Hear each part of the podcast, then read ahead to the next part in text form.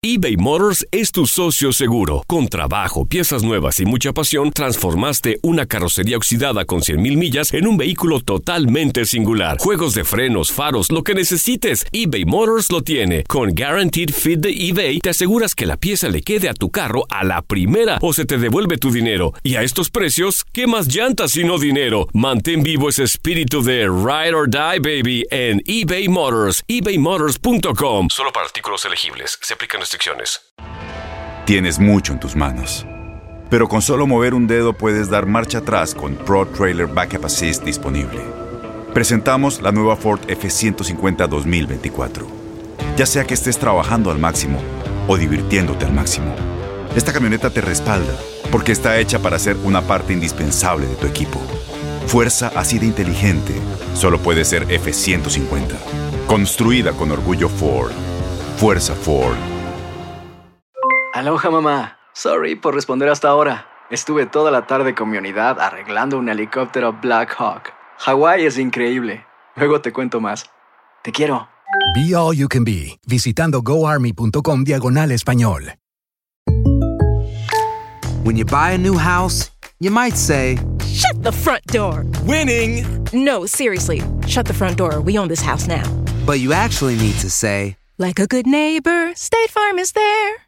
That's right. The local State Farm agent is there to help you choose the coverage you need. Welcome to my crib. no one says that anymore, but I don't care.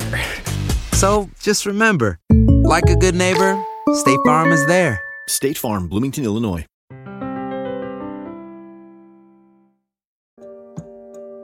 Es negro para el deporte de cancelaciones, suspensiones y eventos sin público en las gradas en Europa y América, con más de una decena de afectaciones. La Secretaría de Salud confirmó que esta tarde ocurrió la primera muerte de un paciente en el Instituto Nacional de Enfermedades Respiratorias.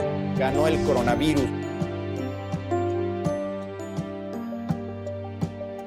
Unión en momentos de crisis. Fútbol y deporte en momentos de unidad. Unidos FC.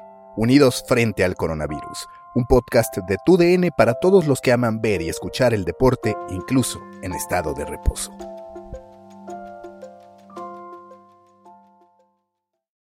Este podcast fue grabado a distancia, tal y como debe ser en tiempos de coronavirus.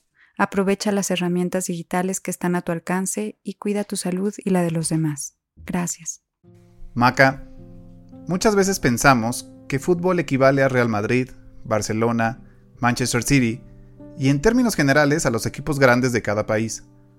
Durante esta crisis del coronavirus, hemos hablado de cómo el Barça redujo en un 70% el sueldo de sus jugadores, o de cómo el Manchester United, aunque la Professional Footballers Association se negara a aceptar una reducción de sueldo, anunció que los jugadores donarían 30% de su salario a una organización para ayudar en la lucha contra el COVID-19. Y todo eso está bien. Habla del compromiso del deporte con la sociedad pero olvidamos que muchos clubes a nivel mundial están en peligro de desaparecer por el mismo coronavirus. Es que tener esa conversación es clave, y no solo ahora, sino siempre, porque así como en algún momento, en uno de nuestros episodios, hablamos de la estructura de la NFL, con sus jugadores ricos y sus jugadores, llamémosles, pobres, y de cómo esto podía compararse con la capacidad para obedecer o no las medidas contra el coronavirus, ahora caemos otra vez en una situación que yo llamo espejo, en la que las diferencias económicas hacen que sí, que los equipos grandes vean reducidas sus proyecciones de ingresos y que por ende dejen de percibir cifras espectaculares. Pero son los equipos más pobres los que más sufren, tanto que varios de ellos pueden morir. Antes de ir al caso mexicano, que ya ha tenido sus consecuencias con la desaparición del ascenso, quiero que pensemos y analicemos lo que está pasando con el fútbol argentino, Recordemos que allá los clubes son manejados por grupos de socios, es decir, gente que aporta su dinero para que el club pueda mantenerse en pie. A diferencia de México, en que son las grandes empresas las que invierten para garantizar la supervivencia de los equipos, aquí hablamos de sociedades conformadas por personas que al ver golpeada su economía y los propios ingresos del club pueden no tener, y me lo decía el periodista argentino Pablo Aro Geraldes, ni para pagar el recibo de la luz o el del teléfono, a este respecto, el gobierno argentino ya anunció algunas medidas en apoyo a los clubes. Por ejemplo, anunció la postergación o reducción de hasta el 95% del pago de las contribuciones patronales para empresas que no superen los 60 trabajadores. También postergó y redujo la asignación compensatoria al salario para los trabajadores en empresas de hasta 100 empleados y abrió la posibilidad de utilizar el programa de recuperación productiva, conocido como REPRO. Si bien son medidas para todas las pymes, el ministro de Deportes ha dicho que están conscientes del rol social que cumplen los clubes y que harán todo lo posible por ayudarlos. Es que ese punto que mencionas es clave. El rol social. Aquí sí hay siempre dos bandos. Los que dicen que el dinero del gobierno tendría que usarse para actividades esenciales y los que defienden el rol del fútbol como una actividad catártica para la sociedad. La pregunta es, ¿qué tan importante es el entretenimiento cuando se tienen que resolver cuestiones de vida o muerte? Si lo pones así, la respuesta parece obvia. El fútbol es totalmente secundario. El dinero del gobierno bajo esta óptica nunca tendría que usarse para apoyar a los equipos mientras hubiera necesidades básicas por cubrir. Pero vamos a ser honestos, y parece contradictorio, pero tanto en las guerras como en grandes momentos sociales que ha vivido la humanidad, el deporte y el fútbol en lo particular han tenido un rol fundamental para la supervivencia de las personas. Hay grandes historias de treguas entre ejércitos enemigos jugando fútbol. O la anécdota de Pigmenio Ibarra y Hernán Vera, periodistas que a comienzos de los 90 buscaban adentrarse en Sarajevo. Fueron detenidos por soldados que amenazaron con ejecutarlos hasta que en sus documentos de identidad vieron que eran mexicanos. Y no solo eso, sino que los asociaron con Hugo Sánchez. Se podría decir que el fútbol, que Hugo Sánchez en lo particular, le salvó la vida. Ya, ya, ya. O sea, muy bonita tu anécdota, Maca pero es natural que haya población a la que le moleste saber cuánto dinero se va a apoyar al deporte, sobre todo cuando estamos viviendo una crisis tan grave como la provocada por el aislamiento al que nos llevó el coronavirus. Y déjame decirte algo, los clubes argentinos ni siquiera se quieren conformar con esas medidas que tú mencionaste. Ellos exigen más apoyos que los dados a las pymes. Según el Clarín, están pidiendo que adicional a las medidas anunciadas, se les otorguen dos cosas. 1. Créditos a tasas blandas y que se reactive el decreto 1212 que aliviaba el impacto de cargas sociales, derogado por Mauricio Macri, quien aún siendo un hombre de fútbol, recordemos que fue presidente de Boca Juniors, insistió en que los clubes no eran pymes, dado que todos contaban con más de 100 trabajadores en su nómina. La verdad, llegar a una conclusión me parece muy complejo. Si de verdad exigiéramos que el gobierno pusiera cada peso pensando en el máximo bienestar en términos de salud, economía o seguridad, solo por mencionar algunos de los grandes temas, entonces estaríamos apostando por una vida sin entretenimiento y sin, por ejemplo, productos chatarras si lo trasladamos a los temas personales. No como esto porque no es esencial, no veo esto porque no es esencial. Y la vida no es así, no es una ciencia exacta donde consumimos solamente lo bueno y desechamos lo innecesario, por decirlo de alguna manera. Por lo pronto, en lo que se define si el fútbol es tan importante o no como para que se le dé especial atención, ya varios clubes en Argentina anunciaron que sí harán uso del programa de recuperación productiva, REPRO, que les entrega una asistencia de entre 6 mil y 10 mil pesos argentinos por empleado, que en pesos mexicanos la verdad es casi nada, estamos hablando de entre 2.500 y 4.000 pesos. Ferro ya lo hizo, también Lanús, Banfield y Argentinos Juniors. Pero no creas que buscar apoyos es cosa exclusiva de equipos medianos o chicos. River tuvo que aprovechar un ofrecimiento hecho por la Conmebol para poder recibir por adelantado el 60% de la remuneración por participar en la fase de grupos de la Copa Sudamericana. Tomando en cuenta que la remuneración total es de 3 millones por estar en la fase de grupos, el 60% son 1.8 millones, que es el máximo que podía pedir River que solamente decidió pedir el anticipo de 1.2 millones. Los otros dos equipos argentinos que participan también aprovecharon ese beneficio, Lanús e Independiente. Mira, ahorita que mencionaste Independiente, vaya que su crisis es grave, ¿eh? Tuvo que pedir ese anticipo para pagar los sueldos de febrero y marzo. La AFA también ha tenido que salir a apoyar adelantando a sus clubes la parte que les corresponde por los derechos televisivos. Y aún así, son ya muchos los que piden que se incremente la posibilidad de recibir capital privado, lo que de momento solo se puede hacer bajo la figura del gerenciamiento. Pero bueno, mientras el fútbol argentino lucha por sobrevivir, en México también se han tomado decisiones difíciles. La más complicada tal vez, la que convierte el ascenso MX en una liga de desarrollo sin ascenso ni descenso por los próximos seis años, Maca. Antes aquí de decidir o de intentar decidir si es correcta o no la decisión de la Liga MX, les explico cómo se va a jugar, porque hubo una serie de cambios en las últimas semanas. Se decía primero que serían 30 equipos los que participarían. Al final van a ser 20. De estos 20, 12 son para los dos equipos que jugaron esta temporada del ascenso MX, 5 para equipos filiales de los que participan en la Liga MX y tres más que llegarán desde la segunda división. Como decías, no habrá ni ascenso ni descenso por los próximos seis años. Buscando evitar más polémica por el alto número de futbolistas que hubieran quedado desempleados ante la desaparición del ascenso, se decidió que al final fueran ocho y no cinco los jugadores sin límite de edad que pueden participar. También se abolió, de manera lógica, la regla de menores, que ya no tenía sentido porque de manera natural habrán más juveniles en el campo. Y también se determinó que los clubes de ascenso se van a repartir a partes iguales 60 millones de pesos para paliar el daño de la temporada que fue suspendida por el coronavirus, además de que cada año recibirán 20 millones de pesos para garantizar su estabilidad económica.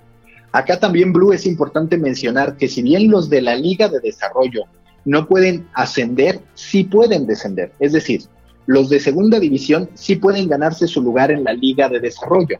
Y ya para terminar, los peores equipos de la Liga MX sí tendrán que pagar una sanción.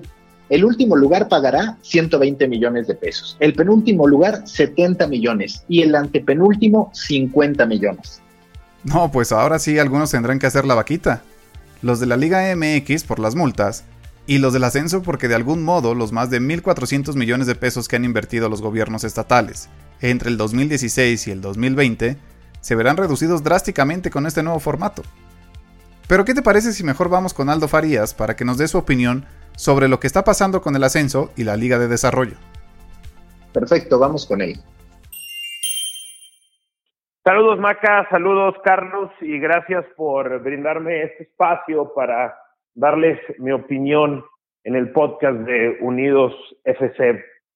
Es eh, bastante oportuno que en este momento nos preguntemos el tema del gobierno porque es algo del cual no se está hablando suficiente en los últimos años alrededor del fútbol mexicano y muchas veces no nos imaginamos la trascendencia que esto ha tenido con el deporte profesional de México en las últimas campañas de cada una de las ligas y los diferentes deportes que se juegan profesionalmente en México. ¿Cómo es posible que al momento de abrir el tema del ascenso de su rentabilidad o no rentabilidad, porque más allá de que esto sea un deporte y sea un negocio especial, en el core de ello no deja de ser una industria y cualquier industria es susceptible a puntos de crisis y a un punto de quiebre, que es lo que terminó por suceder a, la división del ascenso. Pero creo que la siguiente información o la siguiente historia pudiera abrir un poco más la perspectiva para que ustedes entiendan la situación económica del ascenso. Verán, de unos años a la fecha, no es eh, bien visto que el gobierno invierta dinero en el deporte profesional. De hecho, no solamente en el deporte profesional, nosotros en las televisoras somos también muy conscientes de ello porque hoy al gobierno se le juzga mucho cuando invierte en las televisoras, cuando invierte en publicidad, cosas que no sucedían en anteriores ocasiones. Los gobiernos se regían antes eh, más por esta ley de pan y circo, ¿no? Y parte del pan o parte del circo, pues tenía que ver con el deporte y eso de alguna manera justificaba que pudieran invertir dinero público en los en los equipos profesionales. Ahora, aclaro también que esto no tiene, no es exclusivo de un último cambio de mandato que pasó de PRI a Morena o de, de EPN a Andrés Manuel López Obrador. Efectivamente, con Andrés Manuel López Obrador se bajó, digamos, casi en su totalidad estas aportaciones, pero, pero desde el gobierno anterior o desde los gobiernos anteriores, pues ya había esa baja, pues, e independientemente era mucho dinero proveniente de los gobiernos, eh, de los gobernadores, pues, no tanto desde el presidente, no era una cuestión federal, sino era una cuestión estatal el apoyo que se le brindaba a esos equipos. Pasaba, por ejemplo, en la liga de baloncesto con los famosos halcones de Jalapa, este equipo de verde con plateado que jugaba de una manera espectacular y que quedó como dos o tres veces campeón.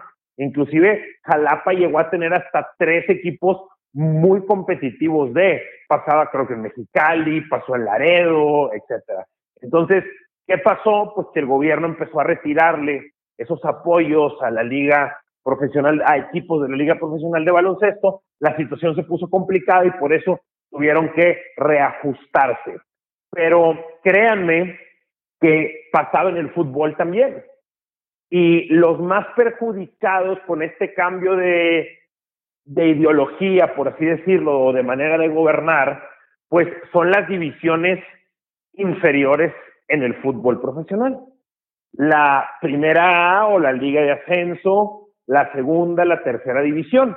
Yo, por ejemplo, he conocido a dos inversionistas en las divisiones inferiores y los dos han sido muy abiertos conmigo porque somos amigos y me han contado cómo es la experiencia de un dueño en esta división de ascenso. Y los dos coincidían que su principal patrocinador era precisamente el gobierno. O sea, ellos recibían dinero público para brindarle con, el, con, con la justificación, por así decirlo, válida eh, hasta cierto punto, de brindarle un entretenimiento a la gente de la región, del estado, de la ciudad, del municipio, etcétera. Pero los dos afirmaban que sin ese dinero del gobierno no hubieran podido operar. ¿Qué es lo que sucedió? Que ese dinero de unos años para acá ya no llegaba a la división de ascenso. ¿Y eso qué significa? Pues eso significa crisis. No solamente eh, sucedió en la liga de ascenso, en primera división tenemos ejemplo con Grupo Pachuca, por así decirlo, que mediante diferentes programas ellos eh, veían beneficiada su industria aclaro que devolvían muchísimo a la gente de Pachuca, de Hidalgo. Entonces, en ese aspecto, como que podemos dudarlo. Tal vez eh, hay otras cosas en las que el dinero pudiera irse directamente, pero llegaba a ellos, ellos agilizaban su industria y a través de esa industria se beneficiaban ellos mucho, sí, pero también beneficiaban, digamos que directamente e indirectamente a muchísima gente del Estado. Pero eso se acabó también. O sea, digamos que fue una pieza periodística que destapó ciertas eh, situaciones, ciertos manejos. Otra vez, el gobierno considera que eso ahora ya es mal, mal, mal visto, que ya no se puede mover como antes, retira el apoyo y complica también una situación.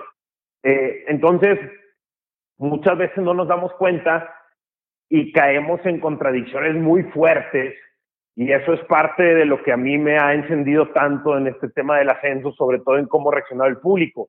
Porque creo que la mayoría de los mexicanos, pues hemos pedido en muchas ocasiones que el dinero no se malgaste o que el dinero se vaya en cosas, eh, a lo mejor en, en prioridades, pues. Pero luego no nos damos cuenta que eso termina afectándonos indirectamente en un gusto que todos tenemos por el fútbol, en mi caso en una profesión que yo tengo relacionada al fútbol y no nos damos cuenta. Entonces tenemos que ser muy congruentes. Si le estamos exigiendo al gobierno que administre de una manera diferente los recursos públicos, pues entonces no nos quejemos cuando nuestros productos que pues no son tan esenciales como otros se ven afectados de repente no entendemos cuando nuestras ideas se terminan por, se terminan por cruzar. Entonces, lo que sucede es que la división entra en crisis, y entra en crisis, y entra en un caos, y ahí es donde sí estoy de acuerdo con la mayoría, entra en un caos en donde se termina por, de, de manejar de una manera incorrecta la situación que estaba sucediendo, el negocio entra en, el negocio se va en declive, y termina en esta desaparición que creo que pudiera llamarse también una especie de rescate. Lo que pasa es que ya están hablando de números de que si esto corre, el otro día me decía alguien, oye, pero solamente hay un equipo que debe sueldos. Mi hermano, un equipo ya es una señal. O sea, la Liga MX tenía un equipo también, me explico, o sea, un equipo que solamente haya un equipo que debe no es una señal aislada, ya que en una liga profesional un equipo deba ya es un indicativo fuerte y al parecer los pronósticos es que las deudas iban a seguir incrementándose. Entonces, pues sí, esto terminaría siendo más un rescate que una desaparición. Entonces, eh, después de esto, creo que todos podemos entender que el rol del gobierno es fundamental y es importantísimo y las decisiones que el gobierno tome impactaron y están impactando a la industria del fútbol que tanto queremos todos. Entonces, lo que el gobierno decida hacer con esta situación del coronavirus COVID-19 va a ser fundamental para la industria deportiva, especialmente para esta industria del fútbol. ¿Qué va a decidir el gobierno hacer con respecto al fútbol? Lo primero, ¿debe considerarse como una prioridad? No, prioridad no, pero sí debe de estar en un listado de cosas importantes. Estoy seguro que, eh, que, que para entrar a esa punta de la pirámide de las prioridades habrá otras mucho más importantes y trascendentales en este momento. Pero sí tiene que estar en un listado importante, no puede ser considerado como cosa menor el fútbol, porque aparte eh, tengo entendido que es un porcentaje, digamos que relevante del, eh, del PIB de México. El fútbol, la industria del fútbol alrededor de lo que genera es un, es un, es un porcentaje considerable del PIB de México. Pero seguramente hay otras prioridades. Entonces, ¿qué creo que debe de suceder? Creo que las ligas tendrían que mostrar más agilidad.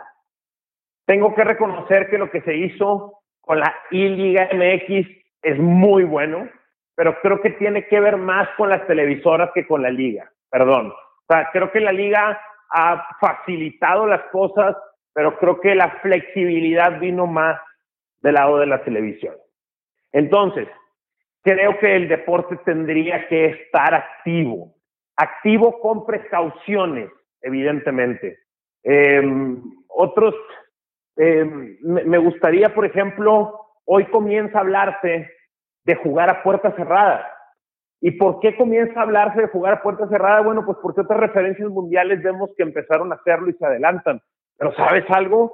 Eh, eso es algo que se pudo haber hecho desde antes porque creo que se tiene la manera de se tiene la manera de testear a los jugadores, de tener cualquier tipo de precaución, tener un número de empleados controlados, puerta cerrada evidentemente y tratar de que esto se viera en la mayor cantidad de televisiones y otros dispositivos digitales posibles. Afortunadamente creo que ya se está hablando de esto y creo que esa es la mejor manera de que el fútbol no solamente puede reactivar su industria, eh, sino que puede también aportar a la sociedad. Si bien esto es una gran industria y es lucrativa, muy lucrativa, sí hay cierta responsabilidad social y creo que hoy eh, lo que es socialmente responsable para los profesionales del deporte es jugar, jugar a puerta cerrada, jugar con los cuidados necesarios y entretener a, tantas personas que a tantas personas que hoy estamos en casa. Entonces, creo que el deporte no debe de atenerse de lo del, de lo del gobierno. Si el gobierno quiere colaborar y lo considera correcto, qué bueno que así suceda, pero no tiene que esperar absolutamente nada y creo que ellos tienen que agilizar su recuperación para brindar un buen ejemplo. Saludos a todos y se los dejo para que lo reflexionen. También les paso mis redes sociales para que me cuenten qué es lo que opinan de, este podcast arroba Aldo Farías GZZ, así estoy en Twitter, así estoy en Instagram, así estoy en Facebook, arroba Aldo Farías cuéntenme qué opinan de todo esto. Hasta la próxima. Maca, te propongo algo. Para que no quedemos con esta sensación de hambre y pobreza, hablemos de China, que ya que está saliendo del coronavirus, sigue haciendo anuncios que van contra todo lo que ocurre alrededor del mundo. Ante un panorama de contracción, ellos planean convertirse en una potencia mundial y al menos en dinero lo están consiguiendo. Este dato lo dice todo. En el 2015, la Superliga China generaba solo 13 millones de dólares por derechos de transmisión, pero para el 2016 el dato es estremecedor. ¿Cuánto? Imagino que bastante más. Pues un poquito más de 1.300 millones de dólares por cinco temporadas. Y todo porque desde el gobierno chino se decidió apostar por el fútbol tanto a nivel profesional como en el desarrollo de las divisiones juveniles. Ahora que lo mencionas, no sé si sepas este dato, pero Jack Ma, el creador de Alibaba, el Amazon chino, para explicar rápido a los que no lo conocían, compró el 50% de Guangzhou Evergrande Tabao por 192 millones de dólares. Y hoy ese equipo vale 282 millones de dólares. Para que tengas un comparativo, la nómina de Rayados, que es la más cara del fútbol mexicano, vale 65.9 millones de dólares. La de un grande como el América, 51.43 millones de dólares. Y la de un equipo de los más chicos como Puebla o Juárez, entre 20 y 25 millones de dólares. La diferencia es abismal. No, no, no, o sea, es que olvídate de los equipos mexicanos. La verdadera competencia de la Superliga China claramente no es la Liga MX, ¿eh? sino la MLS. Ya sabes, los dos países que quieren conquistar el fútbol, los dos que quieren ser potencia, y los dos que quieren tener a los mejores. Bueno, pues así como te mencioné que pagaron 1.300 millones de dólares por la Superliga China, la MLS cobra solamente 90 millones de dólares por derechos de transmisión al año. Y quieras o no, el dinero trae consigo poder y prestigio. Pero bueno, cuando empezamos este bloque, te dije que la Superliga China había hecho un anuncio mientras los demás nos preguntamos cómo vamos a vivir. Y fue justo en torno al Guangzhou Evergrande que ya empezó la construcción de su estadio. Y no es cualquier estadio, ¿eh? Su construcción costará, checa bien, 1.700 millones de dólares. Uf, una fortuna, pero bueno, se supone que valdrá la pena. Tendrá capacidad para 100.000 personas, como el Azteca, pero no el de ahora, el de antes. Y además un diseño espectacular en forma de flor de loto, lo que lo convertirá en el segundo estadio más grande del mundo, solamente por detrás del primero de mayo en Corea del Norte, que tiene capacidad para 150 mil espectadores, y ya por arriba del glorioso Camp Nou de Barcelona, que tiene espacio para 99 mil personas. Bueno, habrá que irnos a cubrir la Superliga China. Pues yo ya estoy a punto de meterme a clases.